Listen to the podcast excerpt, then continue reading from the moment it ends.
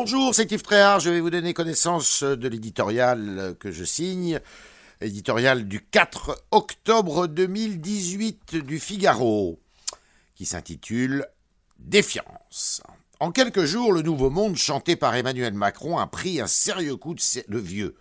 La démission, dans une mise en scène digne d'un vaudeville de Gérard Collomb, après celle de Nicolas Hulot fin août, rappelle le temps jadis, celui de la quatrième République quand l'instabilité gouvernementale était chronique. Voir le Premier ministre assumer le Marocain de l'intérieur en même temps que la charge de Matignon renvoie encore plus loin, jusqu'à la Troisième République, lorsque Georges Clémenceau remplissait les deux fonctions de concert. Pour célébrer les 60 ans de la Ve République ce jeudi, le chef de l'État aurait sans doute préféré que l'actualité lui épargne ces clins d'œil désagréables de l'histoire.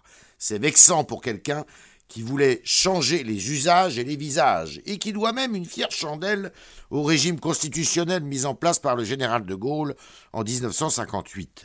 En d'autres temps, de l'affaire Benalla au départ de Gérard Collomb, l'été aurait fait vaciller le pouvoir exécutif.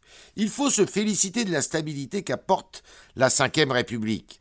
En dépit des prérogatives quasi monarchiques qu'elle réserve au chef de l'État, elle rassure d'ailleurs la plupart des responsables politiques qui louent ses qualités et en épousent l'esprit.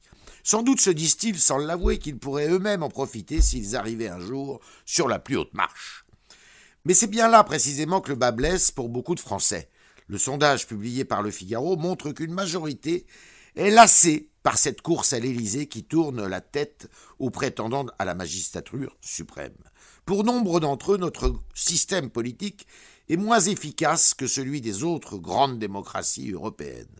Mais leur regard, très critique, reflète sans doute moins le jugement qu'ils portent sur les institutions que leur défiance grandissante à l'égard de ceux qui les mettent en œuvre.